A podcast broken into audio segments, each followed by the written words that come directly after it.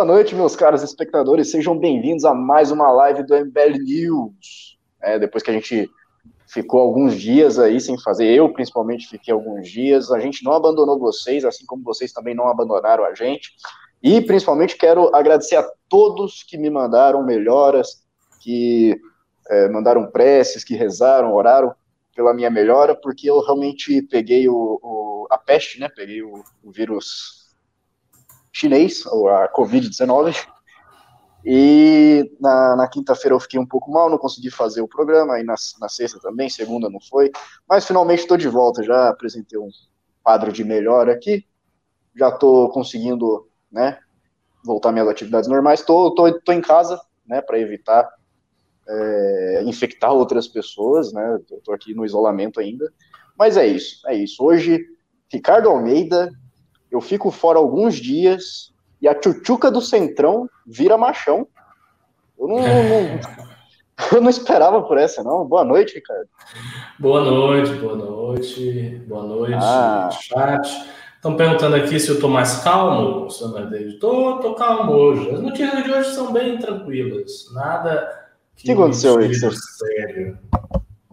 Você, você ficou bravo aí algum dia? É, tem uns dois dias aí que eu tava nervoso.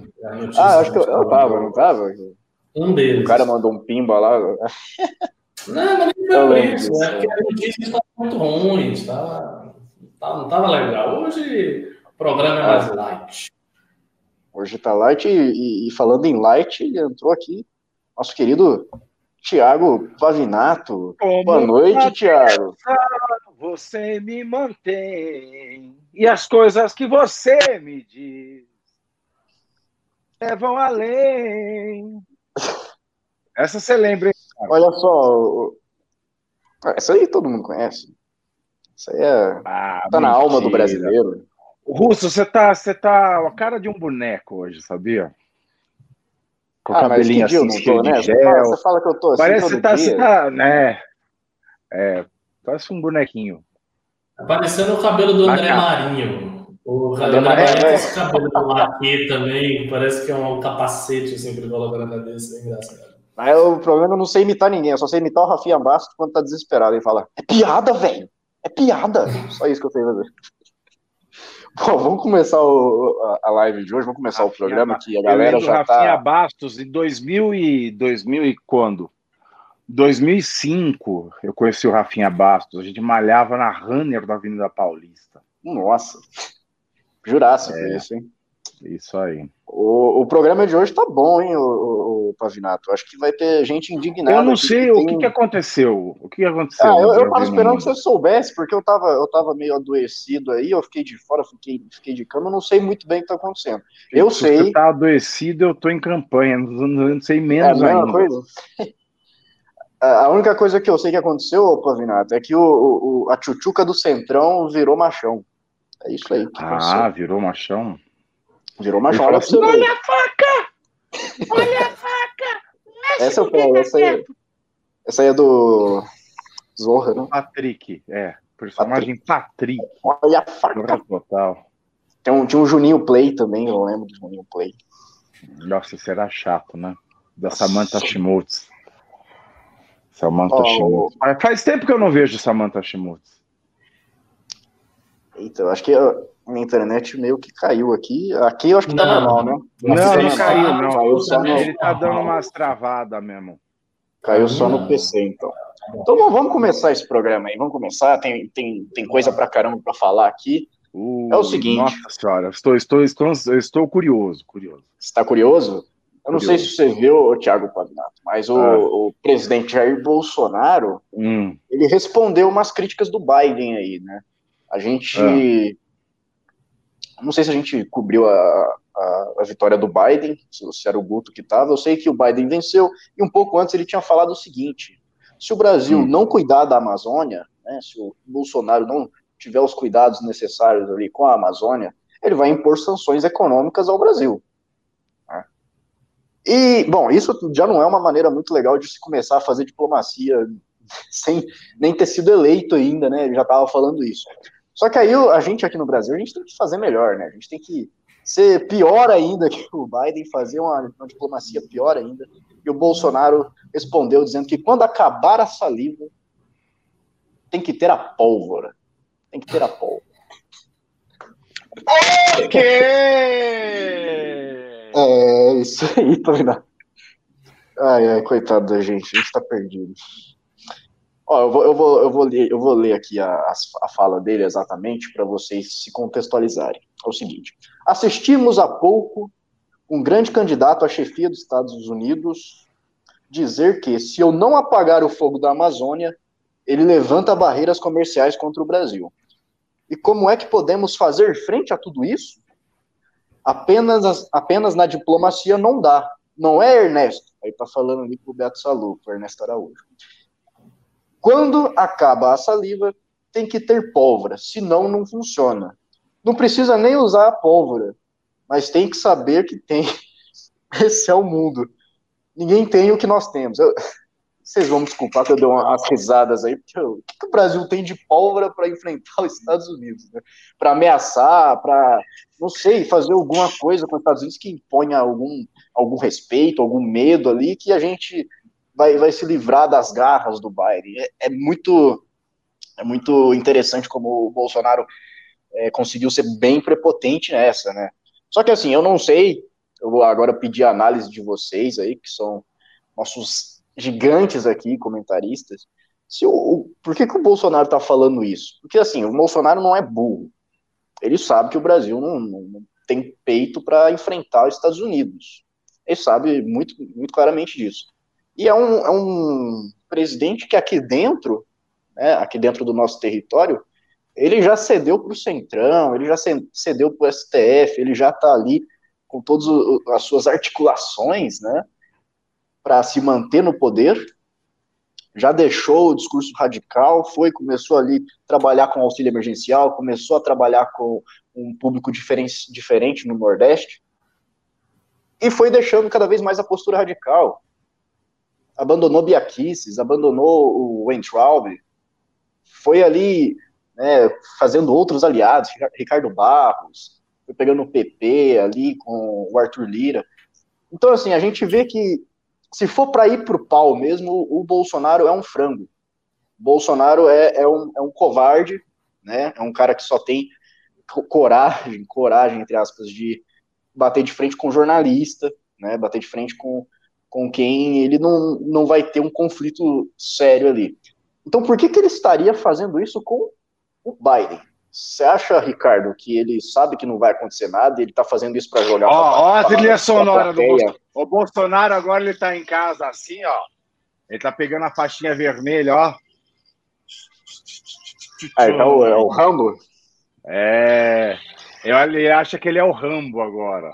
Imagina ele brincando de Rambo com, com o Ernestinho Rivotril. Tá?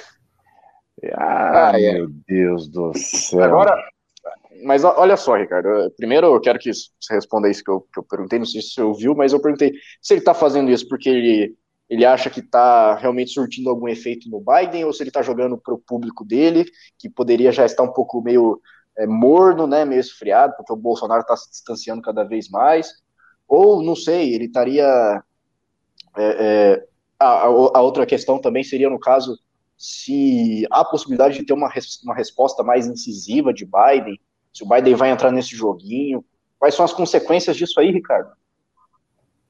Vamos lá. É, eu não acho que o Bolsonaro está tentando recuperar o modo dele fazer política que ele fazia antes de ter se associado ao Centrão. Não acredito que seja o caso, até porque, é, para ele, essa associação com o Centrão, bem como o auxílio emergencial que decorreu da pandemia, foram dois fatos muito positivos conseguiu se estabilizar, conseguiu é, estabelecer um certo nível de popularidade, que permite a ele ficar no cargo.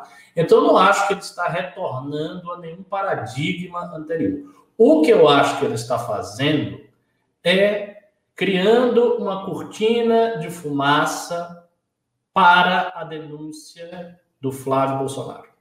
A denúncia do Flávio Bolsonaro é que é o fato político mais importante dos últimos dias. Era um oferecimento de denúncia que vinha sendo esperado há muito tempo, né? a gente sabe disso, E vocês podem notar que a reação da, da opinião pública a essa denúncia foi muito pálida, está sendo muito pálida. É, não está se falando tanto assim. E sempre, isso é uma, é uma constante do governo Bolsonaro desde o princípio. Sempre que há alguma coisa séria em jogo, Bolsonaro tira da manga a carta do absurdo. Aí ele fala algum absurdo, ele dá alguma declaração polêmica, ele já falou que o Brasil tem que voltar a ser um país de machos, que é um país de maricas. Ele, ele fala alguma coisa estrambólica, porque ele sabe, por experiência própria, que quando ele fala essas coisas, todo mundo vai comentar isso aí. Inclusive o MBL. Enfim, todo mundo vai comentar o que eu disse. Então ele fala isso, aí todo mundo vai, comenta a, a bobagem que ele falou, e o olhar, ao invés de focar na denúncia, foca nessas coisas. Então é uma estratégia que o Bolsonaro vem usando muito, recorrentemente, desde o princípio.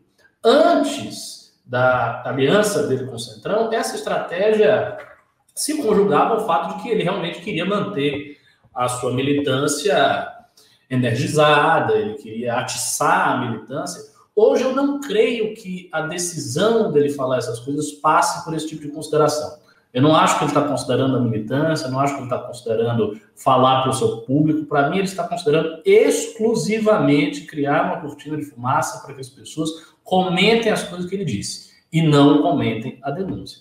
É óbvio que essa ameaça é uma ameaça inteiramente vazia. O Brasil não vai começar uma guerra com os Estados Unidos. Só que completamente descabida. O Brasil não vai começar guerra nenhuma com os Estados Unidos, nem os Estados Unidos vão começar guerra nenhuma com o Brasil. Isso não, não, não tem sentido. Isso aí, sabe, é, é uma coisa tão fantasiosa, tão absurda que não merece nem, nem análise. Isso simplesmente não vai acontecer. Isso não vai acontecer. E, para mim, como eu disse, a postura dele é uma postura diversionista. Ele está usando uma velha tática que ele usa desde o princípio, tirar o foco da atenção do público do que realmente interessa. Né? A ameaça, como eu disse, é uma bolha de sabão, não vai acontecer nada, não vai ter guerra dos Estados Unidos com o Brasil, nem coisa nenhuma, nem o Brasil vai participar da guerra da Venezuela, o Brasil não vai participar de guerra nenhuma, o Brasil vai estar do jeito que ele está. Não vai ter guerra civil, não vai ter guerra externa, não vai ter guerra interna, não vai ter nada. Vai ter isso aí que a gente já está vendo. Só que como eu disse, o contexto atual é o contexto de uma denúncia longamente esperada que poderia suscitar muito falatório público. Bolsonaro não quer isso. Então ele joga na frente do falatório público sobre a denúncia uma frase de efeito, uma resposta atravessada. É, é claro que isso não é a mesma coisa que a recusa dele de né, reconhecer a vitória do Biden, a recusa dele de reconhecer a vitória do Biden é sim algo ideológico. Isso eu não acho que ele está fazendo para criar nenhuma cortina de fumaça. Isso eu acho que é algo ideológico que ele está fazendo pela, pelo, pelo vínculo que, que, que ainda se mantém entre ele e a sua militância. Né? A gente não pode dizer que esse vínculo acabou completamente. Ele foi muito amortizado, colocado para trás, mas ele não acabou completamente. Então ele ainda tem uh, esse vínculo e ele sabe também uma coisa é, que o Felipe G. Martins, inclusive, comentou no seu Twitter. Ele sabe que a vitória do Biden é uma vitória sobre a onda dos populismos de direita que veio se formando nos últimos anos. E o Bolsonaro é uma das principais expressões, se não a principal expressão desse populismo. Creio eu que é até uma expressão mais representativa e significativa do que a do próprio Trump. Porque a campanha do Trump ainda teve algumas características de campanha tradicional. Né? Foi uma campanha mais cara, proporcionalmente, que a do Bolsonaro. E o Trump, afinal de contas, foi o escolhido nas primárias do Partido Republicano. E mesmo ele sendo um outsider, uma figura estranha no Partido Republicano, ele é de um partido que tem mais de 150 anos de história, um partido já consolidado há muito tempo, é, é, diferente de Bolsonaro. Bolsonaro tinha um partido que tinha um deputado e não significava absolutamente nada. Então a campanha de Bolsonaro ela foi muito mais espontânea, muito mais puramente uma expressão daquela onda do que a campanha do próprio Trump. Então ele sabe que a vitória do Biden é algo que vem é, é, é um contragolpe à onda em que ele está. Então, assim, isso é preocupante para ele. Daí faz sentido que ele recuse reconhecer a vitória do candidato democrata. Então é isso que eu acho. E sobre o fogo da Amazônia, só vou dizer o seguinte: o Bolsonaro não é capaz de apagar nem o fogo da Michelle, o que dirá o fogo da Amazônia.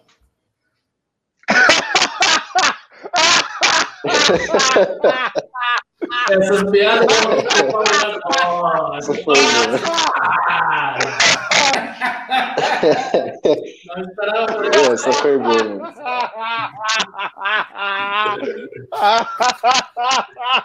Para apagar o fogo da Michelle, ele precisa usar um Osmar Fio Terra. Olha, gente, você está muito enganado, Ricardo. É. Eu sinto dizer que você está redondamente enganado. Eu recebi aqui informações é, de uma fonte muito sérias e eu já sei qual é o plano dele para acabar com o grande Satã americano. Ele vai chamar,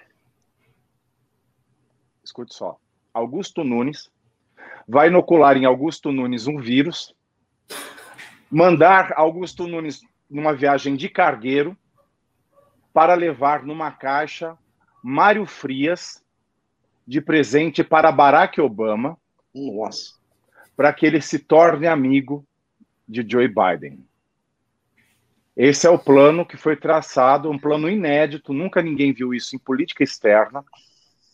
Dizem que essa técnica foi usada na Grande República do Cazaquistão. e ele vai.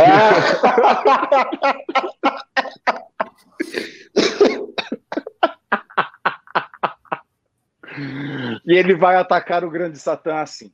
Ele vai chamar Augusto Nunes, inocular lágrimas de cigano nas suas veias, que Augusto Nunes não vai saber que, na verdade, é um vírus letal que foi feito a partir de um suco de uma centena de mosquitos Aedes aegypti e vai mandá-lo de cargueira. Ele vai fazer várias paradas sobre as nações, perto das nações aliadas aos é. Estados Unidos, vai chegar nos Estados Unidos com a finalidade de entregar o, o secretário da Cultura, Mário Frias, para Barack Obama. É esse o grande plano que Jair Bolsonaro tem para atacar Joe Biden. Não vai ser com pólvora, mas vai ser com muita inteligência. Muita inteligência. Esse, é um, esse foi um plano elaborado pela PF particular de Jair Bolsonaro. Ai, ai, foi a, a BIM particular, né? Do, o que, que eu posso comentar, gente? Uma merda né, que um homem desse fala, eu posso comentar merda também. É esse o comentário que eu tenho para fazer. Ô, Ricardo, você assistiu o Borat? Uh, não, não assisti nem ah, isso você não entende. É, não, eu entendi, porque Entendeu? eu sei as referências das pessoas falarem, mas eu não vi o filme. Oh, oh, mas e aí, eu gosto o, ah. ah, você comédia. Eu, Assista... eu gosto de A Vida de Brian, de Monty Python. Aí eu gosto. A Vida de Brian, é, aí é outro nível de, é outro nível de comédia. Mas assista The Big Lebowski. The Big Lebowski é, é uma ótima comédia dos irmãos Coen. The Big Lebowski. Ah, isso é coisa de gente velha, Russo. Ah, mas o cara me trouxe Monty Python a, aqui. A criançada só vê é TikTok hoje. O povo só, só vê TikTok tá? Ah, não, mas eu tô, eu tô, eu tô recomendando pro Ricardo Almeida, né? Agora, que... eu fico me perguntando, não é nem comentar, porque comentar bobagem é o que, o que eu vi fala bobagem também, né?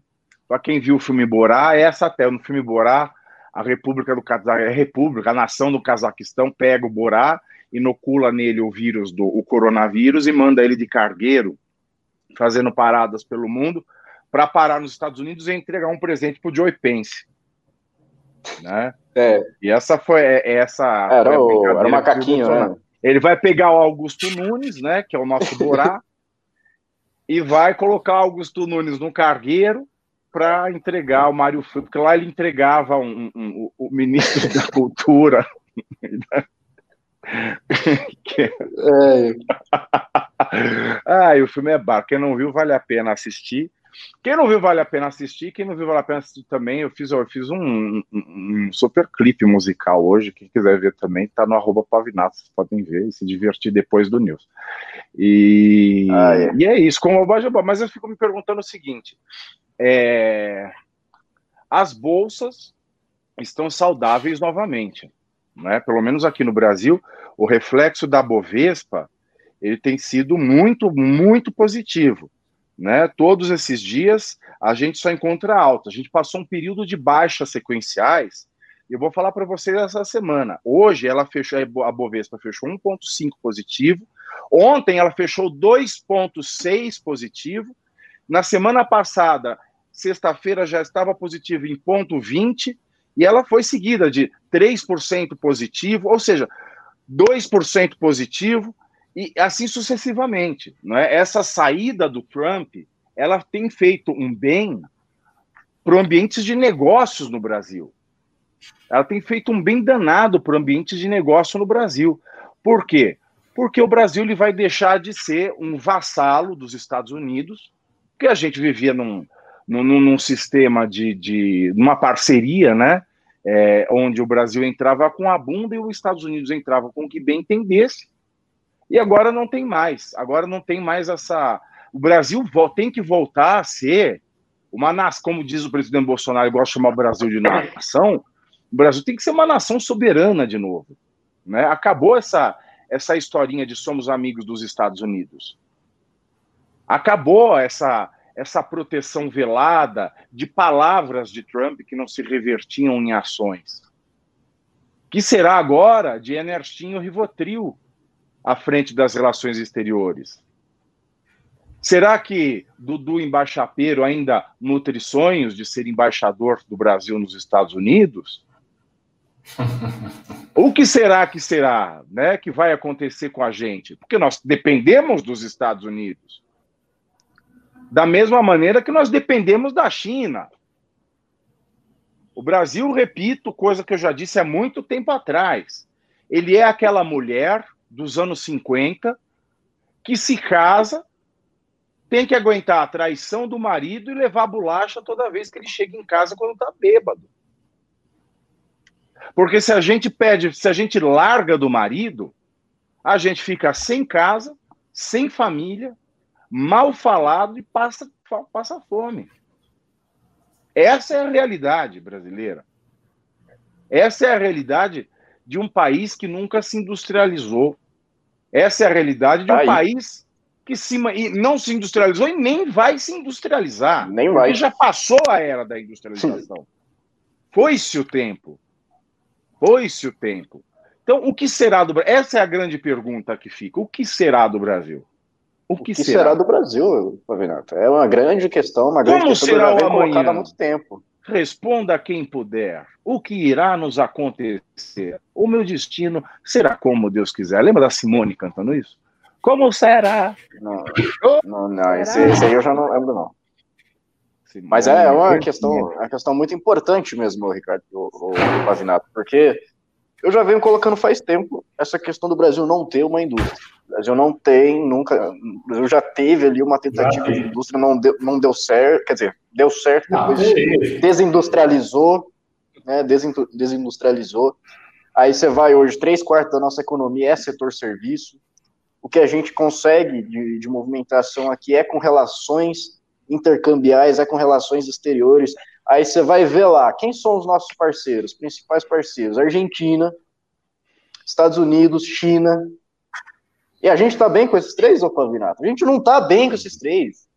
Né? Não, a Argentina filho. tem quem lá? Alberto Fernandes. O Bolsonaro apoiou o Macri nas eleições. Aí você vai para os Estados Unidos agora. Bolsonaro apoia Trump.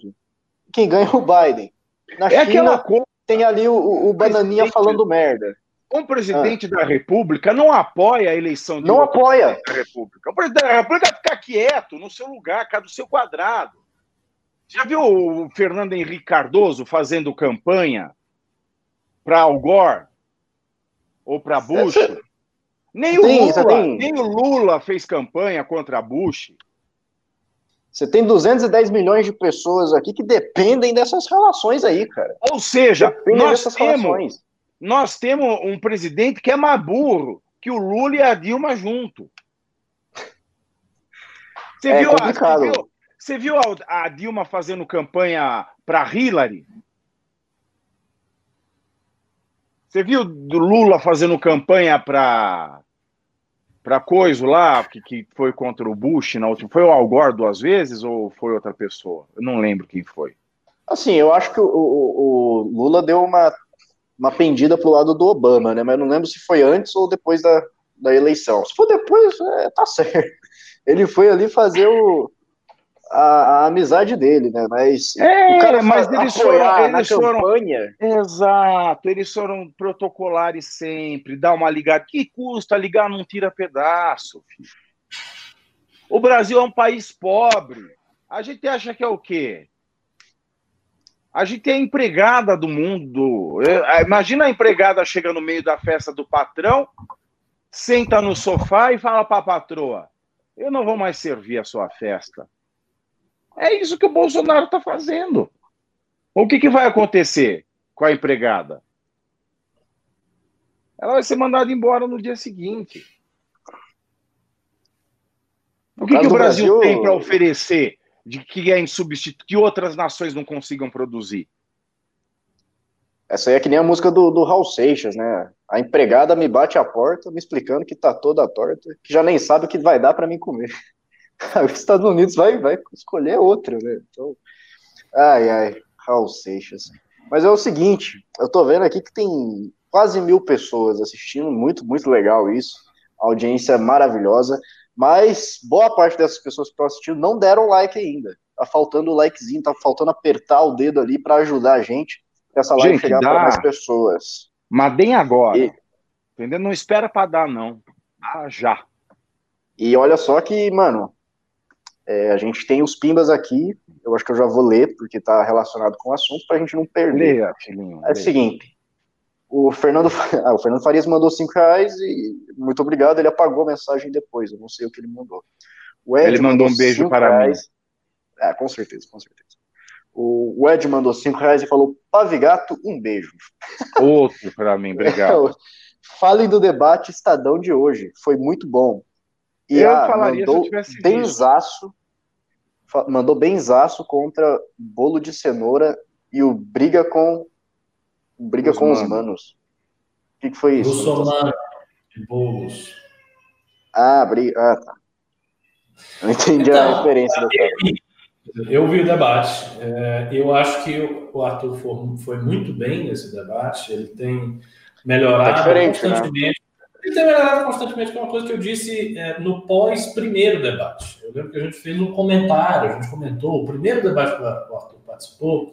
Que já foi bem. bem ele, foi bem, mas assim, ele teve umas falhas técnicas, às vezes ele se atrapalhou com umas concordâncias, ele estava muito explosivo, assim, com muita energia, assim, forçando um pouco.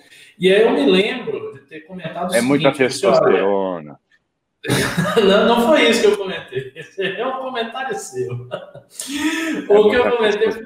O Arthur, ele exala testosterona, querido. É. Eu comentei o seguinte, é, que ele ia, nos próximos debates, melhorar. A tendência era sempre ele é, melhorar no debate, porque ele estava tendo media training, ele ia adquirir experiência, era o primeiro debate que ele tinha feito naqueles moldes na vida dele, e é o que está acontecendo. É, ele está melhorando, ele foi bem. Acho que os demais candidatos não foram tão mal. Achei um debate bastante equilibrado, com exceção do muçulmano.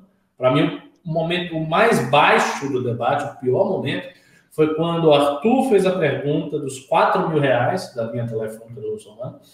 E o Russomano só faltou dar um murro nele. Você não viu, Pablo? O Russomano ficou tão irritado, ele ficou tão furioso que foi um negócio assim patético. Ele começou a falar: você não é nada, não sei, você não é ninguém. Blá, blá, blá, ele ficou possesso, possesso, perdeu as estribeiras completamente. E a pergunta do Arthur, claro, assim, foi uma pergunta para provocar, evidentemente, mas não foi uma pergunta como a que ele fez para o Tato sobre o PCC, que é uma coisa assim muito forte. Não, foi uma pergunta sobre gasto de linha telefônica. E o cara ficou puto, ele perdeu completamente o controle ali. E todos os comentários, todos não, mas a maior parte dos comentários que eu vi sobre esse episódio é, são comentários. Né? muita gente dizendo que o Russomano perdeu o prumo, que ficou maluco, até dizendo que ele devia estar drogado, não sei o quê, porque realmente foi, foi um momento esquisito. É, com Boulos, ele, ele foi bem, assim, respondeu bem, mas eu acho que também o Boulos não deu nenhuma gafe como o Russomano deu. E é isso. Né? A gente viu uma pesquisa nova aí, a pesquisa do Ibope que saiu, para, para, para, para, para. Já vamos entrar nisso aí? Vamos entrar então, vamos entrar. Vamos. Olha, eu ia deixar isso depois, mas vamos só. lá. Falando de debate, é, é uma coisa é verdade. Se quiser, se, se a mídia brasileira cachorrona, cachorrona, não tivesse desmarcado os debates televisivos, o Arthur já estaria no segundo turno. Era só isso. É, e é aquela questão que eu falei, né? Eu marquei a, a, a Folha de São Paulo lá na, na divulgação do debate deles, que estava só com os quatro primeiros. Eu falei, nossa, como a imprensa brasileira, como a Folha de São Paulo é democrática, né?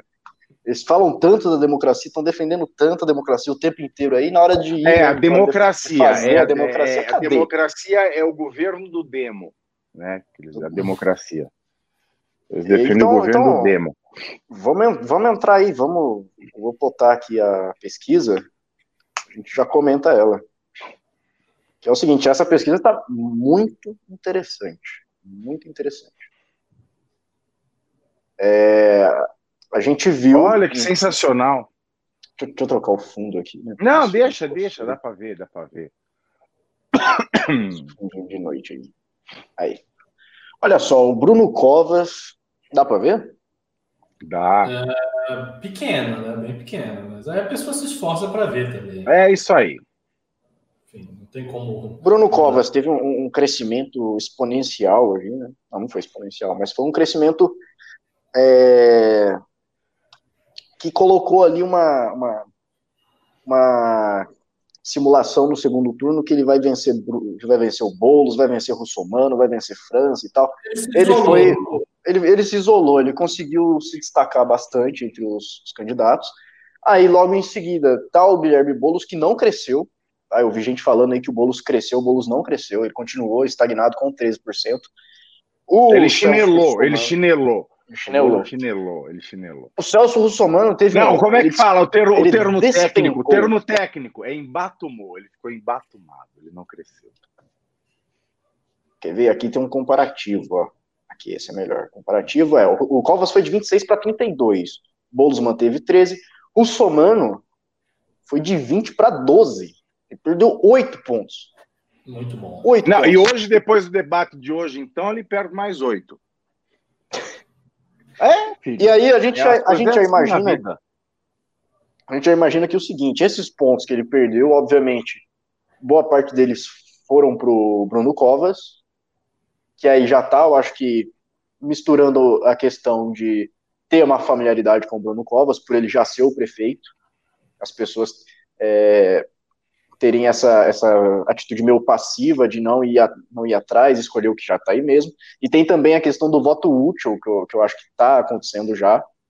Eu estava prevendo ele nas últimas semanas, eu acho que já está começando a ir para o Bruno Covas isso de as pessoas terem medo do, do Boulos, ir para o segundo turno e ter a chance de ganhar, então começam a, a migrar para o Covas, saído do russomano. O França, ele caiu também. Tato manteve os, os 6%. E o Arthur, que cresceu 2% aí, cresceu 70%, né? Ele foi de 3 para 5.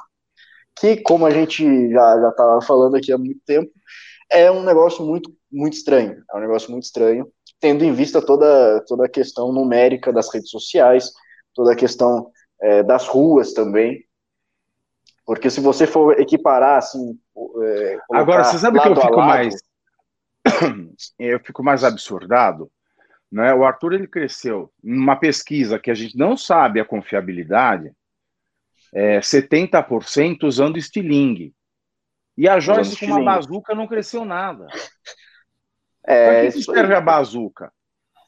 Para que, que serve o canhão da Joyce? Para que, que serve o canhão da Joyce Hasselman? Né? O canhão da Joyce Hasselman não serve para nada. O Arthur com o estilingue cresceu 70% e ela, e o canhão da Joyce Hassman não, não, não teve desempenho? O problema da Joyce é o seguinte: a Joyce não tem mais apoiadores dela. Na verdade, a Joyce nunca teve a quantidade de apoiadores que se presumia que ela tivesse quando ela teve a votação para deputado. Ela não tinha. O que aconteceu é o seguinte: ela estava com Bolsonaro. Como ela estava com Bolsonaro, e ela foi jornalista da Veja, é uma figura que tem um certo nome da direita, então ela teve aquela votação toda e tal. Mas não é, não significa que ela em si tem essa força toda. Ela não tem. Ela não tem. Ela não tem os apoiadores orgânicos que o Arthur tem. Ela não tem a militância espontânea que o Arthur consegue inspirar. Ela simplesmente não tem isso. Não tem e não vai ter. E não adianta ela ter um minuto de TV, um minuto e meio, dez minutos. Não adianta. Não, não é uma coisa. Porque assim, só tempo de TV e só dinheiro também não é, não significa máquina. Porque quando a gente fala máquina, ah, o candidato tem máquina, não é simplesmente o candidato tem tempo de TV e dinheiro. É mais do que isso. É quando o candidato vem de um partido, de uma estrutura, de uma coligação que tem capilaridade real na cidade.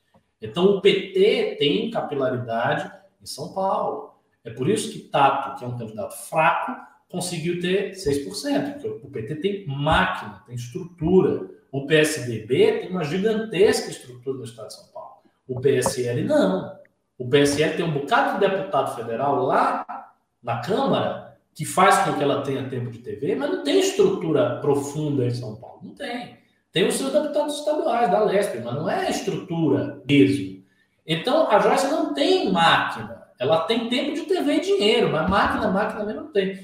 Então, assim, é um gasto de recurso à toa, porque ela não vai lugar nenhum. E eu acho que o que essa pesquisa revelou também é o seguinte: esse é um fato muito bom, o Arthur. O Arthur, se vocês observarem, ele, ele é, é, é, é gerou um, um hiato, um intervalo entre os 5% dele agora e os 2% e 1% dos candidatos minoritários. Então, ele saiu do bloco dos Sim. candidatos minoritários, que é uma coisa que a gente já comentava também. Exato. Eu fiz várias vezes. Eu disse, é importante que o Arthur saia do bloco dos minoritários que a partir do momento que ele sai do bloco dos minoritários, ele passa a ser visto como uma opção. Ele não está lá em cima, óbvio que não está. Né? Ele teria que dar um salto muito grande na pesquisa para começar a encostar no França. E aí ele seria visto mais ainda como uma opção que vai chegar no segundo turno. De qualquer sorte, ele sair de 3 e para 5 o coloca numa posição próxima do Gilmar Tato. Então ele fica já na, na linha dos candidatos que são mais fortes. Tanto que ele participou de um debate cujo corte era ele. Ele não teria participado desse debate se ele tivesse 2%, se ele tivesse 1%. Então ele já passa a ser visto como uma promessa, como um cara forte, como um cara que consegue mobilizar voto espontâneo. E eu acho que, como essas pesquisas têm é um respaldo de um método um tanto quanto obsoleto, a tendência é que na urna ele pontue um pouco melhor. De forma realista, eu acho que não vai ser uma pontuação assim estrondosa, mas se ele pontuar de uma maneira é, é, melhor, isso já o torna uma figura política muito forte para ele continuar a carreira dele, e a gente investir mais e, quem sabe, né, um, um, uma prefeitura daqui a quatro anos. Ou, né, e essa possibilidade existe, ele pode surpreender e a gente pode ver um voto de direita subjacente, que hoje essa pesquisa não consegue capturar, aparecer na urna. Porque uma coisa intrigante das pesquisas todas é o seguinte, e essa é uma pergunta que o Renan fez: onde é que está o voto de direita? Tem pouco voto de direita aqui. Tem o Covas que está lá em cima, não, cara de direita. Não. PSDB, visto como centro. O Boulos, de esquerda. O Russomano, ah, o Russomano tem apoio dos bolsonaristas. Não tanto. Olha, não sei, ó, mas vou acender hoje, ó o França e o Tato. Ou seja, cadê o voto de direita? Cadê o voto daquelas pessoas que elegeram Bolsonaro em São Paulo? Cadê o, cadê o voto das pessoas que fizeram em 2015, 2016? Talvez esse voto não esteja sendo capturado pela pesquisa. Talvez ele esteja fora Sim. do radar. E quando esse voto chegar, pode ser que ele alavanque o Arthur lá para cima. Tá? Quem viver verá. Vamos ver isso nas urnas. Olha só, olha só, essa pesquisa é muito interessante porque, de fato, a gente vê o Bruno Covas disparando na frente, e a gente pressupondo que, tenha certa é, fidelidade com, com os fatos. E estando ele lá na frente, a gente vê que ele está disparado, mas ele não faz aqueles 51%, ele não consegue levar no primeiro turno. Então, quando você vai do primeiro para o segundo colocado, você vê que tem uma distância enorme, enorme. Então tá lá, o Boulos com 13%, né, quase 20% de diferença. E aí, em, em seguida, vai indo ali todos na mais ou menos na mesma quantidade, porque a disputa para o segundo colocado, que vai para o segundo turno junto com o Covas, está acirradíssima ainda. Está acirradíssima. E, como você disse, o Arthur está dentro dessa disputa. Ele não está fora como a, a, próxima ali, que é a Joyce Hasselman, que já está com 2%, já está ali, não tem como ela entrar nesse, nesse bloco que está disputando o segundo lugar. E aí saiu uma matéria na Folha hoje, falando sobre justamente isso, sobre a direita, a, a divisão da direita que está acontecendo aqui em São Paulo, porque é o seguinte, tem uns caras que são um pouco mais bolsonaristas, que vão ali dar um certo apoio pro, pro Russomano, mas não é aquela coisa estrondosa também, né? Tem um Alan dos Santos aqui, o outro cara ali e tal, mas não é, não é nada gritante.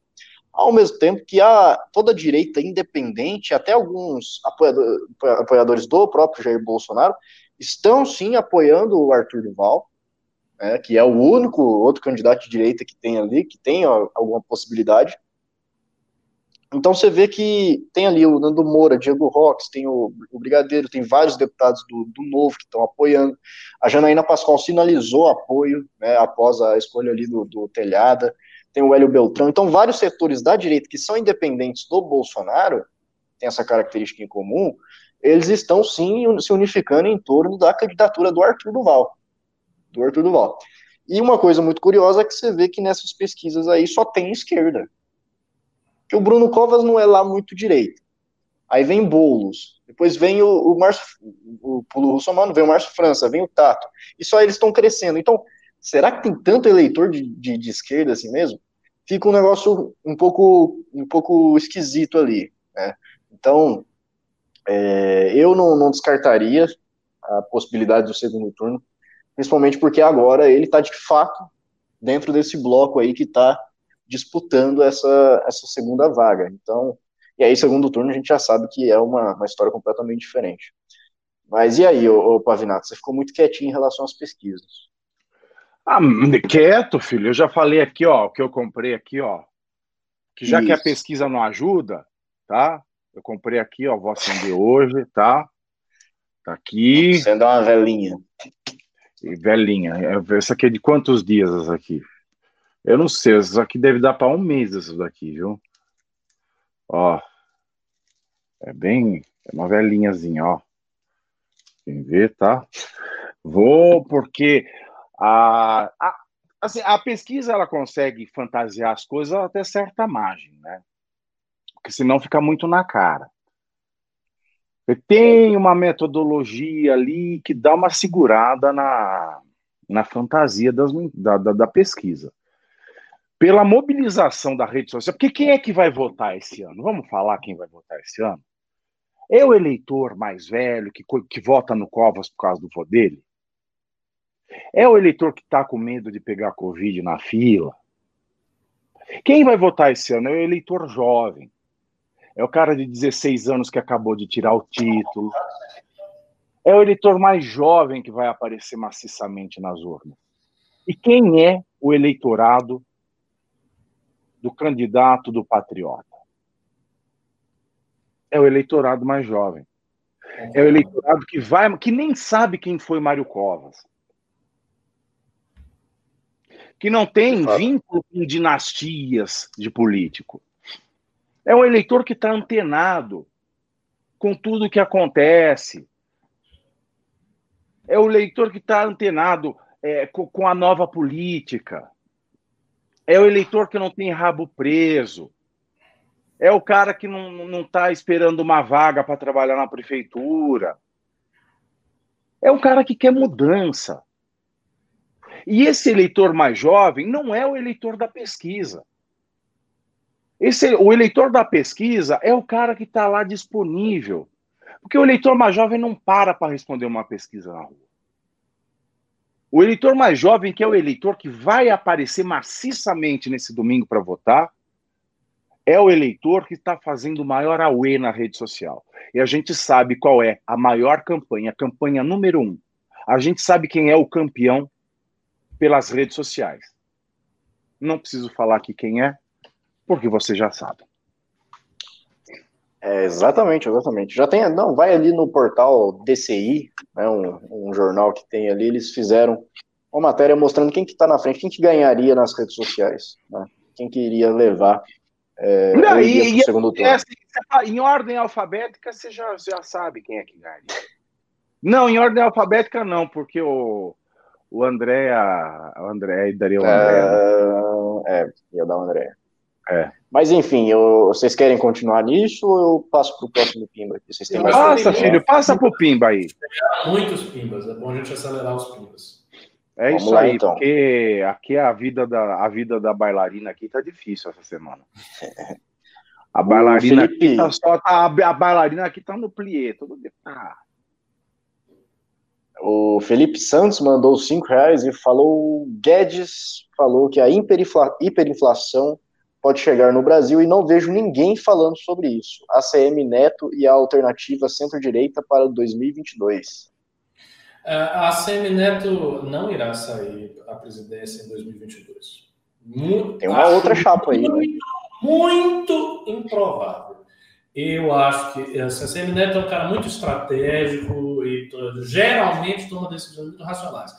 Então a tendência é que em 2022 ele saia para governador, ou seja, candidato a governo, principalmente porque o Rui Costa não vai poder ter um terceiro mandato portanto, terá que colocar uma pessoa no seu lugar. Hoje, quem quer ir para o lugar do Rui Costa, e tem uma aliança forte para isso, é o Otto Alencar, do PSD, do PSD. Mas eu não sei se o Otto Alencar é candidato suficiente para bater a Semineto no disputa de governo da Bahia, não. Então, a tendência e é que outra. E Lá ele é rei, né? Para que, que ele vai é... que, que ele quer voltar para Brasília? Lá ele é rei. Não, ele quer ser presidente. Ele quer ser presidente. O sonho da família Magalhães desde o velho, era fazer um presidente. A CM achava que o presidente ia ser o Luiz Eduardo, que era um homem muito articulado na Câmara, um verdadeiro lorde da política. Mas que ele teve que falecer, né? Mas morreu. Morreu. falecer. E, e, isso quebrou assim, a espinha dorsal do, do. É verdade a lenda que contam que ele teve que falecer, Ricardo, porque ele era um lorde? Porque ele era um moço muito educado? Não, conta a lenda que ele usava droga, né? Mas não é ah. possível, ah. é difícil dizer, é difícil dizer, não sei. Devia usar. O pessoal de Brasília usa muita droga, coisa que vocês não sabem, talvez, mas uhum. do Brasília, saibam disso. Mas enfim, eu não sei, né? não, não vou ficar falando de coisa que eu não sei. Fato é, ele é, o, o velho nunca gostou muito da Semineto. Ele não, não dava muita pelota para a Semineto, mas a CM quer ser presidente, mas não agora, agora ele vai ser governador. Sobre a outra parte da pergunta, qual foi? Foi, foi uma pergunta dupla, né? O cara falou alguma coisa. Ele falou sobre a hiperinflação que pode chegar no Brasil, que o Guedes está falando. O que o Guedes está falando? Quem que eu Mas é, é um negócio que. Não, mas é. O, o Guedes pode chegar, vai... já, já, já não está afetando na inflação. Já está chegando, aqui, já está chegando. É, ele falou que vai né, até, até, 2000, até o final de 2021, até dezembro de 2021, vai privatizar, não sei quanto. Pô, ninguém acredita mais, cara. Ninguém mais. Eu, em casa, por exemplo, eu substituí o arroz por ovas de salmão. Né? Já estou quase substituindo o arroz por caviar. Né? Então eu faço aqui um bifinho com caviar. Você é da, da esquerda, caviar? Né? Mas e, e, vocês ouviram falar dessa, dessa chapa Moro e, e Luciano Huck aí. Não. Ah! Acho que vai pra frente, não. Não, porque quem, quem deu essa aí, quem deu esse furo aí, é, eu, eu conheço, é, é, jornalista que, que realmente, é, quando ela quando fala, é porque tem a fonte certinho, tá? Quem tá é? Com, quem que com a informação. Quem, foi, quem, quem, deu essa aí foi a Bela Negada. Eu conheço, ela, ela realmente tá, tá de acordo com os fatos. Mas não Mas o Moro já não foi para os United States of America? Não sei, falaram que isso aí era mito também, que não tinha nada a ver, que a família não estava pressionando coisa nenhuma. Aí a Rosângela Moro falou que ah, não, Rosângela, não, pressionou, não pressionou ah, nada. Ela tweetou isso aí, filho. Tweetou. o tweet hoje é a declaração é, re registrada em cartório. Entendeu? Tweetou, acabou. Já era. Já era, tem print, não, não, não tem como mais. Mas é, eu não sei, eu não sei. Essa, essa chapa é curiosa como porque diria, são dois. Como diria o velho Brocardo, qui tweetet Venetor. Traduz aí o latim. Tá? Quem tuita, consente. É, mas o. Qui tweetet videtur, é videtor. Eu falei errado. É. Quem tuita, tô... consente. Eu tô, eu tô pensando nessa chapa aí, são realmente dois dois públicos, né, dois eleitorados diferentes, né, mas uh, é um negócio bem distante também da, da nossa realidade, é um negócio para 2022, acho que a gente está bem focado agora no, no que vai acontecer aqui em São Paulo, também. vai acontecer na, nos municípios e tal, então não é... Essas ah, coisas... Eu quero saber, de... Essas coisas tá meio assim, sabe? É muita especulação, né? E o Mandetta também, o Mandetta também apareceu aí na história, falou que confirma a ideia e que provavelmente ele vai estar no jogo também. Então, assim, é uma, uma unificação ali. O Mandetta que... é um cara que devia aproveitar, entendeu? Ele é um cara que devia capitalizar em cima disso aí. Pior que ele caiu bastante, hein? Ele, ele ah, caiu, mas é... em cima disso. Eu, eu ouvi por aí, por aí, que ele estava pensando em, em governador, né? acho que do Mato Grosso do Sul. Ele devia, ele devia arrumar uma boca na CNN, fazer o grande debate e ficar aí para presidente. O Mandetta. É, é, Ele pode ter se interessado nessa ser, chapa. Ó, vai ter a chapa assim, ó. Ou o Luciano Huck chama o Moro, ou ele vai chamar a Gabriela Prioli, ou ele vai chamar a Anitta para fazer a chapa, o Luciano Huck. Não, a Anitta. Eu tô falando é... sério. Eu tô falando sério, filho. Volto na Anitta, volto na Anitta. Aí, aí o jingle da campanha. A Anitta tem muito mais energia que o Hulk. Aí vem, vem a Anitta assim, e eu vou quebrar bem na sua cara. Aí ela vai fazer a é, campanha. É, derruba todo mundo. Sou time Anitta. Derruba. Anitta. É aí vai aí. a Gabriela Prioli pro STF. A Gabriela nossa, nossa. Ué, ah, os nomes que, os nomes que assumiram aí. Bom, se a gente olhar hoje em dia quem é o figurão da justiça, que é o André Medonho, e nossa. o outro lá, que é o Jorge Oliveira, que tem seis anos de formado, e tinha é, é, o policial que tinha aquele, aquele escritório, sabe? Você passa assim na, na rua, tá pintado na parede assim. É, Criminal, família, trabalho, pensão. É, é, é, é criminal, família, trabalho e INSS. Acho nem essa põe INPS. Ele é o cara, ele é o fudidão hoje da, do jurídico em Brasília, velho. É. Mano, Gabriela Prioli é, vai ser é, nível Noruega perto do que tá hoje. Ah, é. O, é o seguinte. O não, a menina Cardoso... é boa, a menina é competente. Ela não é uma grande intelectual do, do direito, mas ela é competente. Se você olhar Jorge Oliveira e André Medonho. Eu não, eu não, não sei, eu não conheço. não, não tenho referencial de, de, de atividade né, no, no, mundo jurídico dela. É, obviamente que ela tem uma, um repertório é, significativo ali no, no direito, né? É um repertório é... meio pop, entendeu? É que você tá nivelando é por baixo Wagner, também, né? Não é nenhum Wagner o repertório dela, não é nenhum Puccini, não é Rossini. Você tá, você tá nivelando por baixo, tá é uma André coisa Mendonça, mais Roberta Miranda, é uma coisa mais Marília Mendonça, mas é um repertório. Nossa, é um repertório. Ah, pelo amor de Deus, né, Pavinato? De, de, de é Richard um Wagner para Marília Mendonça, ah, vou, vou, até passar. Mas é, é, não sei se ela, dou ela na não... cara dela ou bato em você, mas eu não vim atrapalhar, só noite de prazer. E para ajudar a pagar a dama que lhe satisfaz. Tome aqui uns 200 reais. É a música atualizada pela inflação.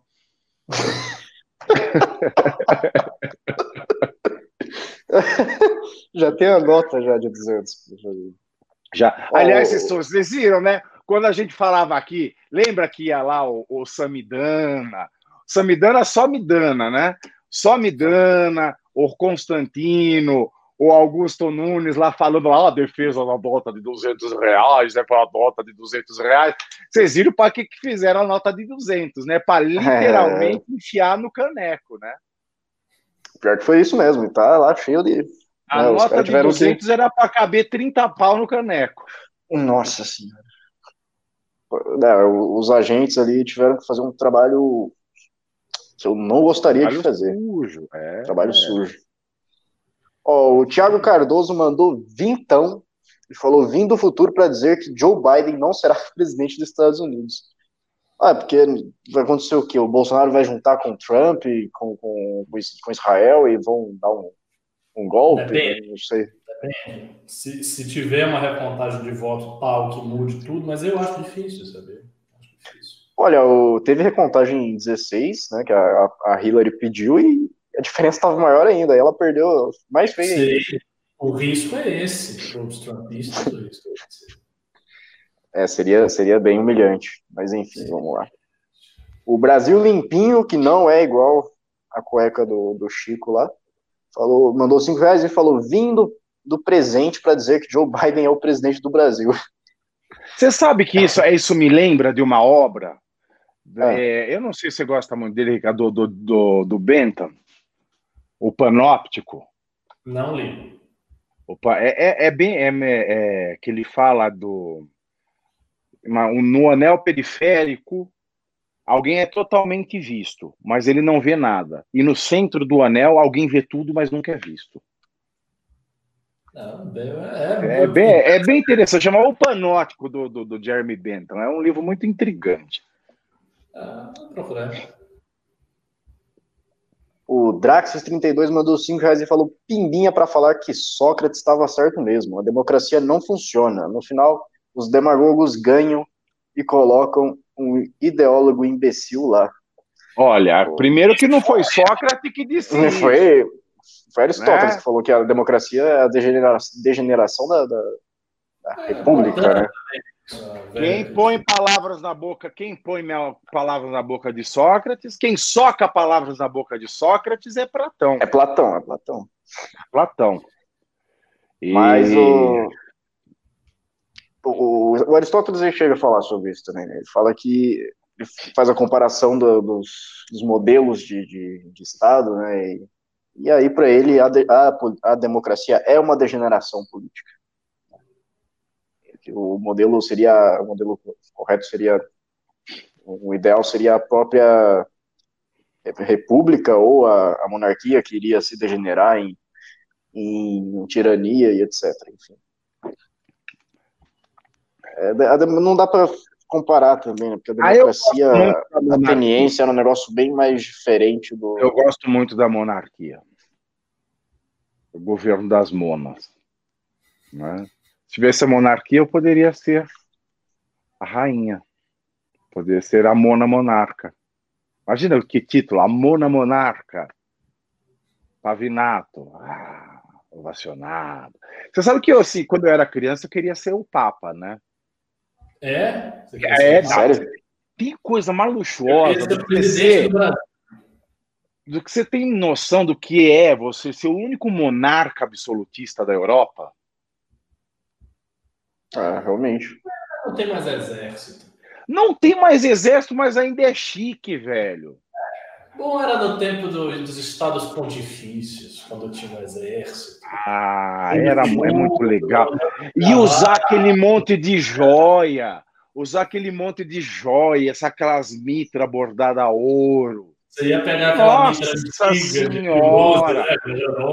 E aí, não, a mitra, eu ia pegar a mitra. Eu ia mandar restaurar.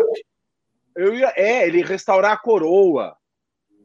A coroa papal, assim, usar a coroa. Eu ia pedir pro, pro, pro Domênico Dolce desenhar minhas estolas. Nossa, ia ser um arraso. Um arraso. Muito bom, muito bom. Sonhos, sonhos de infância aqui. É. Eu queria ser o, substituto do Maurício de Souza. Queria ser um, um desenhista. É sério isso? Falando sério, eu desenhava. Gostava muito de desenhar, queria ser. ser substituto do Maurício. Não, é, é brincadeira, né? Mas eu queria ser, ser desenhista. É que você parece um desenho do Maurício de Souza. O seu sonho é muito mais plausível do que o nosso. O meu de ser presidente do Brasil é bem improvável. O de Pavinato ser Ai, Papa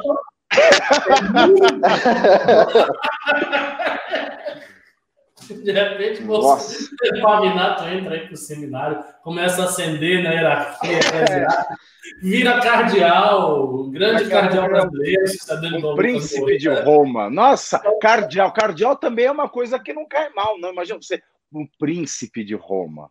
Você é. ser um príncipe. O cardeal de Camarões é que se deu mal, né? Foi sequestrado agora. É, eu falando, falando, falando em Príncipe de Roma, eu tava assistindo uma série muito boa, Bárbaros. Qual? Saiu agora na Netflix. Bárbaros. Quero...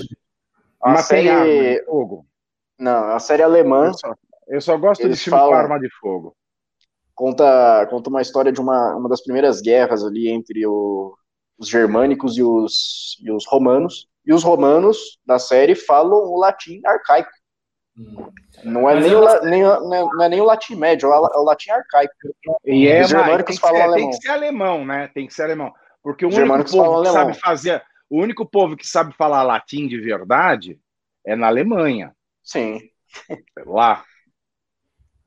Vocês e é sabem é o... que a Alemanha é o único país que tem o, o direito, é que tem a base do direito no direito romano pré-canônico né, o nosso, Portugal, Itália, França, é tudo direito Bolonha, né, romano. Né? Era... É tudo direito romano é, mixado com o direito canônico e o puro mesmo é, é só na Alemanha. Imperador Maximiliano, não, eu não lembro. Que, Ó, eu vou, eu que vou... trouxe isso para a Alemanha. Eu não lembro o nome do imperador. Você falou pura Alemanha, eu já, já eu vou seguir aqui.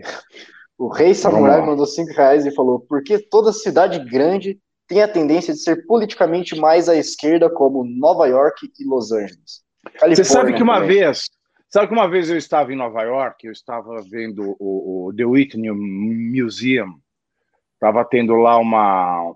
Eu não sei, eu não sei o que eu tava fazendo lá. Eu fui lá, tava. Aí eu subi para fumar um cigarro no, no rooftop do museu. Aí eu vi uma parede, né? Uma grande parede assim, tava uma coisa pintada na parede. E lá estava escrito: Nova York, onde as pessoas são abertamente gays e secretamente republicanas. Isso me marcou muito. É, New York is the place where the people are openly gay and secretly Republicans. Essa é a frase que li na parede. Uh, eu estava falando esses dias do fenômeno da, da Califórnia com você, né, Ricardo? Que a, a cultura uh, americana tem várias referências à, à, Califórnia, como as músicas, né? O Hotel Califórnia, California Dream, tem o Tupac ali, tem vários filmes que. Ah, no Texas não é assim, não, filme. No Texas é, é Dolly Parton na veia. Não, Jolene, mas é, é, que tem o. Jolene, Jolene. Jolene. Se eu tivesse uma filha, ela ia se chamar Jolene. Não, aí eu, eu acho que o Ricardo está trazendo o fato de que eles têm uma, uma visão meio progressista ali, de avanço e tal, e está sempre um sonho americano do que está sempre centrado na Califórnia e tal. Sim, a Califórnia é, o, é o, também o, é o centro, na verdade, da revolução espiritual dos Estados Unidos, da New Age, desses movimentos todos aí da espiritualidade americana, está tudo na Califórnia. Se eu fosse viver o sonho americano, eu teria que viver no Michigan. Por quê? Os homens mais lindos que eu já vi na minha vida vêm do, do, do Michigan. Lá eu ia viver o sonho americano. oh, o Brasil Sem brincadeira. Mandou... Ah, a gente acredita nisso. O Brasil Limpinho mandou 5 reais e falou Natuzaneri falou hoje na ascensão do Arthur. Natuzaneri falou hoje na ascensão do Arthur e já começaram a admitir uma surpresa nas eleições de São Paulo. Estão tocando a campainha. Que bom, é aquilo que a gente está comentando. É, pode surpreender mesmo. E vai, e vai. E vai, eu tenho fé. É, o russo nos abandonou. Eu ah, que vamos sair da cadeira também? Vamos deixar tudo vazio aqui? Vai ser inédito. Vai ser inédito no News. Vamos comentar o News fora da cadeira? Vamos comentar fora da cadeira? Não, não você. Fica aí, tocar, Ricardo. Toca aí, Ricardo. Ah, o russo já voltou. Não vou tocar mais.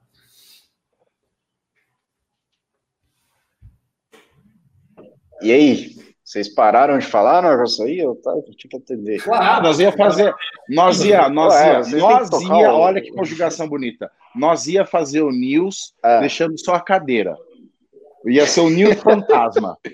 Ia ser uma conversa entre cadeiras. Se a audiência subisse. Era sinal de nosso completo fracasso. Olha só, o o Brasil Limpinho mandou 5 reais, falou, ah, é, a gente estava falando do, do Arthur, que está começando, a imprensa está começando a admitir o crescimento dele. As pesquisas começaram a admitir, né, finalmente, finalmente o, o Ibope começou a ver ali que, tava, que realmente existe esse crescimento, que é um negócio que a gente já estava apontando faz tempo, né, um negócio que a gente já, já via aí naturalmente, na, nas ruas, nas redes, já dava para ver isso daí, já dava para ver que tem um, um tipo de apoio completamente diferenciado de apoio que o Bruno Covas tem, que o Russomano tem. Você não vai ver nenhum tipo de militante que apoia o Russomano ou todos esses outros aí que tem Deixa eu contar uma a mesma, coisa. A mesma, o mesmo engajamento do, dos apoiadores do Arthur. Conta aí. Que eu não contei para ninguém. Vocês sabem que eu já, eu já recebi ameaça de morte e tal. É, desde a época que eu fiz o negócio do gay ser de direita lá em 2014, que foi o primeiro vídeo do MBL e tal. E depois do churrasco do Bolsonaro, também já recebi um monte de coisa. Hoje eu recebi uma ameaça de sequestro. É sério? É sério. Nossa. Hoje eu recebi uma ameaça de sequestro. Teve um candidato do Partido dos Trabalhadores. Ah, eu sei. Ele é, ele pegou a minha declaração de bens no TSE, né, para falar assim, é você que, que tem patrimônio, é, não precisa de fundo. Quem é trabalhador, quem é trabalhador precisa primeiro. Se eu tenho bens, é porque eu trabalho para ter, né? Primeira coisa. É, eu comprei tudo, eu declaro. E aí, como ele abriu lá a declaração, aí eu teve recebi uma ligação tosca aí, eu liguei de volta, não, não ninguém atendeu, deve sei lá o que deve ser. Mas assim, eu nem, eu nem ligo, né? Eu já recebi ligação, mensagem, Twitter, em coisa muito pior que essa. Mas foi muito engraçado, é, é muito engraçado isso, né? Como as pessoas elas, elas acham que a pessoa tem que trabalhar e não ter e não ter sucesso na vida, né? As pessoas que trabalham, eu falo assim, são são 20 anos de trabalho, 17 anos de trabalho no mundo jurídico, com uma jornada que chegava a 24 horas por dia.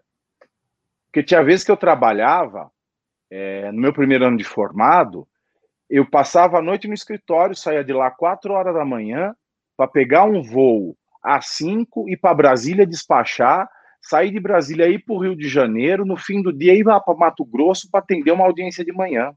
E tudo isso sem saber que eu ia viajar, era usando cueca do avesso, em um dia. Essa era a minha jornada de advogado. Tanto é que eu tive um princípio de infarto, pesava 200 quilos, juro, juro pra você. Então, assim, são 20 anos trabalhando, eu comecei... Eu era gordo. Eu comecei a trabalhar e agora estou voltando a ser. E agora estou voltando a ser com a campanha. Então, é 20 anos de trabalho. Porque quando eu estudava, que eu fazia o ensino médio, eu trabalhava na Rádio Clube de Itapira. Para ajudar eu me manter no colégio que era particular, que me dava a bolsa o colégio. Então, assim, eu trabalhava lá no colégio, lá no Xerox do colégio, etc., e trabalhava na Rádio Clube. Tinha um programa no final de semana chamado Clube Mania, e nos, durante a semana tinha as inserções do Clube Cultura. Trabalhava na tarde, vim para São Paulo e estudava de manhã, trabalhava à tarde até a tarde da noite, e era assim a vida. Depois que me formei, chegava a fazer jornada de 24 horas. Então, assim, são 20 anos de trabalho, 17 anos de trabalho no mercado jurídico, com uma jornada em média de 17 horas por dia. O que, ele queria? Que eu não tivesse patrimônio na minha vida, que eu não tivesse uma, uma conquistado minha casa. Então eu fiquei, eu fiquei Essa... revoltado com isso. Ninguém está prestando Essa atenção. Aí... O pessoal só está prestando, prestando atenção que você era gordo. pessoas estão. É verdade. Eu também não consigo imaginar. São incrédulos. Não, na época que eu comecei, na época que eu comecei a advogar, na época que eu trabalhava na Rádio Clube, eu vou trazer fotos ainda que estão na casa da minha mãe. Tem uma foto minha que a minha mãe. Eu já falei para minha mãe rasgar aquilo, mas ela deixa na sala de entrada daquela. Hum, o porta-retrato sou eu com o Rio Negro e Solimões. Eu com o Rio Negro. O Rio Negro, ele tá, que é o altão do, da, da dupla, ele tá aqui assim em mim, e o Solimões, ele tá aqui. E eu tô parecendo o Faustão, assim, com a cara gorda. É verdade. Eu com tijolão de celular que eu fazia transmissão, fazia transmissão ao vivo do rodeio, com 16 anos. Com 16, eu fazia transmissão ao vivo do rodeio, aquele celular tijolão aqui. Só faltava colocar antigamente que o povo punha balãozinho na foto. Só podia. Ô, louco, bicho, eu tava desse tamanho, velho. E eu trabalhando no rodeio com o Rio Negro Solimões, gordo que nem uma pipa. Depois eu dei uma emagrecida na faculdade e tal. Aí no meu primeiro ano de advogado, que é onde eu trabalhava, chegava a trabalhar 24 horas virado, dormia assim meia hora no avião, aí eu engordei de novo. E aí depois eu fui tomando tomando ré. Depois que eu larguei mesmo essa advocacia pesada, que eu fui para o mundo corporativo, que eu consegui emagrecer. Porque a época que eu trabalhava em escritório de advocacia, a vida era essa. Dava quando dava para comer e era pauleira. Então é assim, 20 anos trabalhando, filho. Né, me desculpa, né? O sucesso dos outros me agrada, né? Eu gosto de ver quando as pessoas crescem na vida do trabalho. E eu trabalhava muito loucamente. E é isso. E aí ontem, e hoje eu recebi essa, essa, esse telefonema simpático risada, né? Mas é, é dureza, né? É dureza. É. Essa aí é a galera que posta aquele videozinho lá da escada rolante lá, falando, ah, meritocracia não existe, esse é, aqui consegue não. subir mais fácil. Mas quando vê que alguém teve sucesso na vida, ah, vamos lá taxar fortuna, vamos lá taxar não sei o quê, vamos fazer isso. E você sabe o que foi mais engraçado? A hora que a, quem foi a melhor resposta veio do Fernando Holliday. Porque o cara hum. virou e falou assim: é, eu sou um trabalhador. Tá aqui, eu sou um trabalhador, eu tenho dois empregos, tal. Ele falava assim: eu não tenho dinheiro para fazer campanha. Os trabalhadores não conseguem fazer campanha. Holiday foi lá embaixo e falou: é, então me explica como é que é um cara preto, pobre, sem pai, atendente de empresa, conseguir ser eleito vereador mais jovem sem dinheiro público. Aí, assim, né? O melhor tapa na cara é a realidade, né? O melhor tapa na cara é a realidade. Eu, eu, olha, eu olhava aquela resposta do Holiday, eu não sabia se eu usava a mão para bater palma ou bater punheta, porque foi assim um êxtase ler aquela resposta. É, eu vou, eu vou seguir aqui com os pimbas. Segue. Tem muito pimba ainda, temos que adiantar. Segue os pimbas, segue o pimba. Pimba em mim. Pimba em mim, o Lucas Diniz mandou 5 reais e falou: o meme Arthur Faltei vai prejudicar o Arthur? Que, nada, que, não, coisa, ele tem a assiduidade dele é de 90%, quase Não, ele tem 97% de presença na Lesp. Ah, 97%. Porra, é, mais, é mais do que a maior parte disso. 97% de presença, meu Deus. O Eliel Ferreira mandou 10 reais e falou: eleição de Biden dá a lição que a direita mundial merece. Vamos aprender a formar lideranças boas, concretas e agregadoras. Pavinato me seguiu no Insta essa semana. Tamo tripudiando, kkk. Olha só, hein? O cara tá, tá, tá lisonjeado aí. Mas eu não sei, é, essa a eleição do Biden, ela muda muita coisa no cenário mundial, assim como aqui na América Latina a gente já vê que o cenário começou a mudar, teve, teve uma onda mais à direita, mas você vai vendo que ela não se sustenta por, por tanto tempo assim, porque principalmente o Brasil ele tem uma onda de uma revolta né, do, do, do, povo, do cidadão brasileiro, que deposita todo, todo o resultado dessa revolta no Jair Bolsonaro nas eleições de 2018, e hoje você vê o Bruno Covas com 33, com 32% aqui em São Paulo. Gente, olha, vou dar uma dica para você. Vou dar uma dica para você que está assistindo. Hum. Quem exagera no bolos vai para covas, tá? Você vê, é, você vê o cara que é o, já o, o, establishment aqui de São Paulo, você vê que o cara já está aqui é, como, como prefeito, ele assumiu, foi viajar para a Europa, é um cara da, da velha política. É, ele literalmente assumiu, um... né? Ele assumiu e foi para a Europa. Ele, ass... Não, ele assumiu na, na, na, quando, quando o Dória sai, né? Em, foi 16? É, ele assumiu 18. e foi para a Europa. Tentando entender ele a piadinha. E Europa. É, procure saber, meu filho, da vida particular. Você vai entender. Bora, bora. Enfim. Enfim. 10 minutos para 9 horas. Ah, calma aí, calma aí. Vamos lá. Calma aí! Vai, ler aí o Pimba. O Eliel Ferreira mandou 10, tá? O Curujão mandou 10 reais e falou: o problema da eleição é o fundo eleitoral com seus canhões de dinheiro para criar uma centena de milhares de laranjas eleitorais, para criar caixa 2 dos partidos. É, e o que ele falou depois de, eu não, de não posso falar. Afinal de contas, não é nada. Ele falou uma coisa muito maravilhosa, ó. Obrigado. E ou, sabe o que é? Você pega um fundo, um fundão, você contrata um monte de gente, você, você compra de voto, mano. Você compra de voto, tem que parar com isso. Você compra de voto institucionalizada. O Arthur está provando aí que é, que é possível fazer uma campanha de sucesso sem dinheiro público. Não, e a gente já, já viu como é que foi completamente desproporcional a distribuição desse fundo aí. Da, o, Arthur, o Arthur vai ser o novo rei Davi. Arthur vai ser o novo rei Davi. Ele está vencendo um gigante com uma estiradeira e três pernas. Mas é isso aí, isso aí. O, o fundão se provou muito antidemocrático aí pela sua distribuição. Foi a maior parte para pessoas já da velha política, né? Para pessoas que já estão com a máquina, já tem tempo de TV, já tem tudo, não sei o quê. Então, é, não vejo o que, que tem de democrático nisso. Enfim, vamos lá. Ah, não tem tanto pimba. Ah, tem sim, tem sim. Rei o Davi. João Batista mandou 5 reais e falou: Como a campanha do Arthur e Bolos. Salmo de Davi. Como a campanha do Arthur e Bolos, porque nas pesquisas o Bolos tem. Nossa, o Bolos desempenha melhor. Desconsidera. Não, gente, eu falei teorias... que o Arthur ele tá ganhando a eleição com três pedras, não com três pernas. Que gente safada que tá Nossa, gente. velho. Que povo safado. Ah, pelo velho. amor de Deus. Povo safado. Pior é que eu tô visualizando aqui as três pernas. ah, pô. Aí não, né? o... eu vou tentar ler de novo. Como a campanha do Arthur e Bolos, porque nas pesquisas o Bolos desempenha melhor, desconsiderando teorias da conspira e que o Arthur tem melhor engajamento?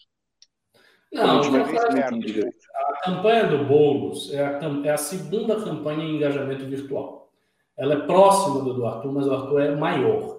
O que ocorre é que o Boulos tem outras ferramentas, digamos assim, ele tem outras frentes. Ele é um cara amplamente apoiado pela mídia. Agora, Pô, a tá Mônica Bergamo, mas ele, é, ele é muito apoiado por uma infinidade de artistas, psicólogos, artistas. Etc, etc, que de, declararam apoio para ele. Ele é uma figura já nacional, ele participou de campanha a presidente, quando o Arthur não estava nem na política. Então, assim, ele tem uma série de coisas, por isso que ele está tá indo bem, entendeu? Mas, é, mas ele, eles não contavam com, eles não contavam com as três pernas do outro candidato. Quem tem três pernas corre mais rápido. Oh.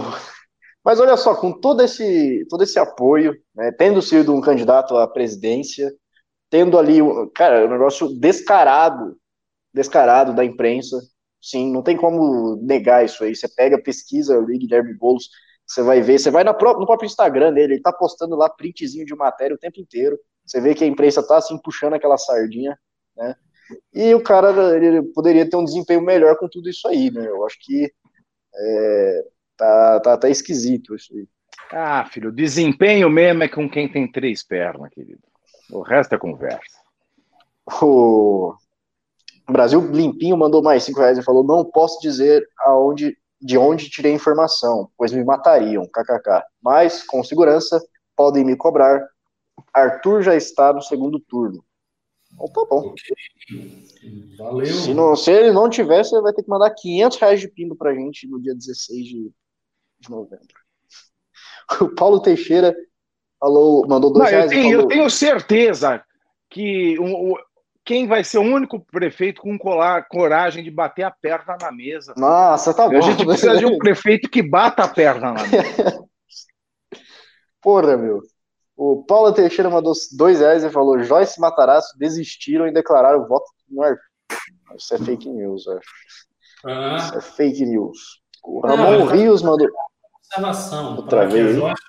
É, mas seria, seria a melhor coisa que eles poderiam mas não vai acontecer. Principalmente a Joyce. A Joyce jamais vai declarar voto no Arthur, porque, embora ela tenha emagrecido, o ego dela continua gordo.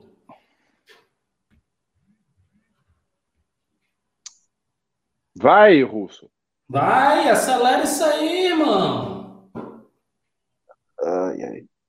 Eu vou ler aqui, que eu tenho três minutos. Sim, vai sair daqui 11 horas, pô. Eu não consigo, travei, voltei. Voltei. Ó, você tá normal aí. Travou, só você virou travesti, filho. Não travou nada. Aqui, ó. Não, ó tá aqui, ó. Eu consigo ler, que eu vejo aqui no, no, no YouTube, é. O Ed mandou dois contos e falou assim: Pavigato, candidato a Sugar Daddy. É, então ficar, a idade chega para. Tu sabe o que é Sugar Daddy, né, Ricardo? Então, eu tô ficando velho. A idade é isso. Ela é democrática. Aí, ó, o Alfredo Fonseca Júnior mandou 20 euros, 140 reais, e disse: Dilema das redes mostra que a inteligência artificial das redes sociais mostra os posts para pessoas baseado em suas curtidas. Brasileiro tem uma tendência cultural de simpatizar com causas de esquerda. Como evitar redes? Como evitar redes levar pessoas à esquerda? Ah, eu já não sei. Se eu soubesse responder isso, eu era candidato ao Steve Jobs. É, agora ah, eu... sim, sem dúvida se o povo tem essa predisposição tão grande a aderir à causa de esquerda. É bom lembrar que o povo votou em Bolsonaro. Né? é. Isso. O Richard William mandou cinquinho e falou: Ricardo, por favor, responde a mensagem que te mandei no Twitter. Te amo. Aí depois, não, não tenho te amo, não, mas é só a mensagem aqui. o Brasil Limpinho mandou cinquinho e falou: se o Arthur não for para o segundo turno, pimbo 500. Tenho certeza. Eles não querem que eu fale. Quem que é esse Eles maluco, não... gente? Eles não querem, Eles não tá, querem tá chipado, eu tô chipado. É muito louco isso aí. Ó, vê o que que. Eu li aqui, ó, desde o que o cara que fala que eu sou Sugar Daddy para baixo. Tem alguma coisa ah, para cima do Sugar Daddy? Não, não, acho que não. Deixa eu conferir tem, aqui. Sim. Olha aí. Tem, tem, tem. Então, então lê aí. O Ramon, Ramon Rios. Ramon ah. Rios mandou. Pave, se você fosse hétero, você pegaria muita mulher com esse belo mustache. Estou Obrigado, cultivando. Querido. Estou cultivando um também, mas meu maior problema mas é que ele é, não cresce no meio. Oxente, então fica aquele bigode de chinês, há uma ponta aqui, outra ponta aqui e cai assim. Eu só, ah, eu só é não entendi. Ele é o eu só não é entendi esse ah, bigode de chinês.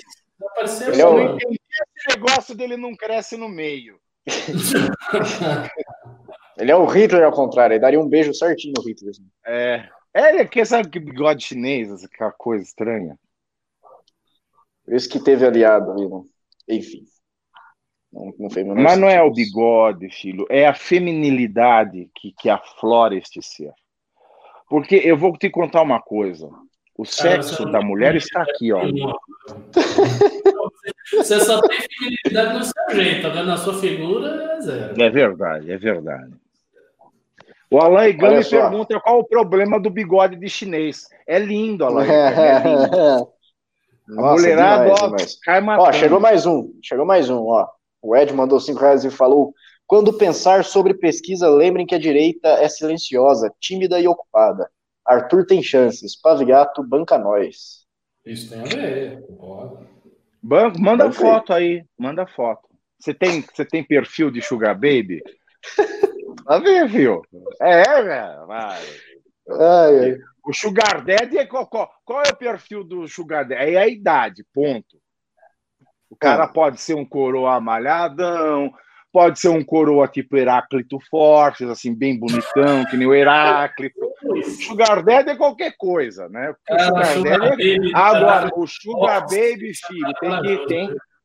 O Sugar Nossa, Baby. tem velho, agora que eu entendi o Heráclito. cara. Nossa, que, errado, que- Pelo amor de Deus. É, imagina você ser um Sugar Baby do Heráclito Fortes.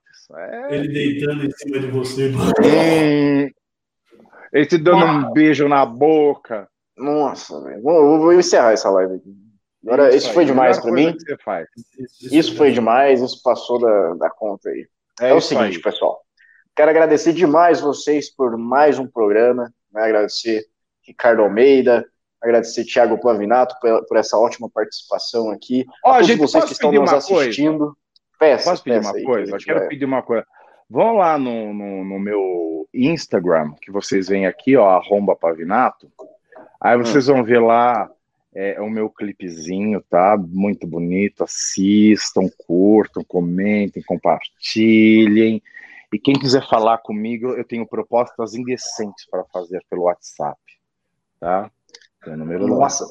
Propostas indecentes, tá?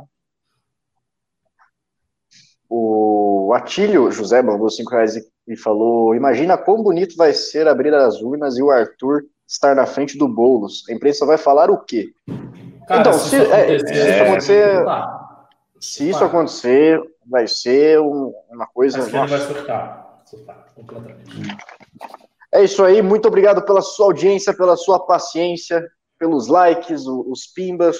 Hoje foi muito legal fazer essa live aqui com vocês, estar de volta. Então agradeço mais uma vez vocês dois aí que me acompanharam nessa, nessa jornada. Estaremos de volta provavelmente amanhã.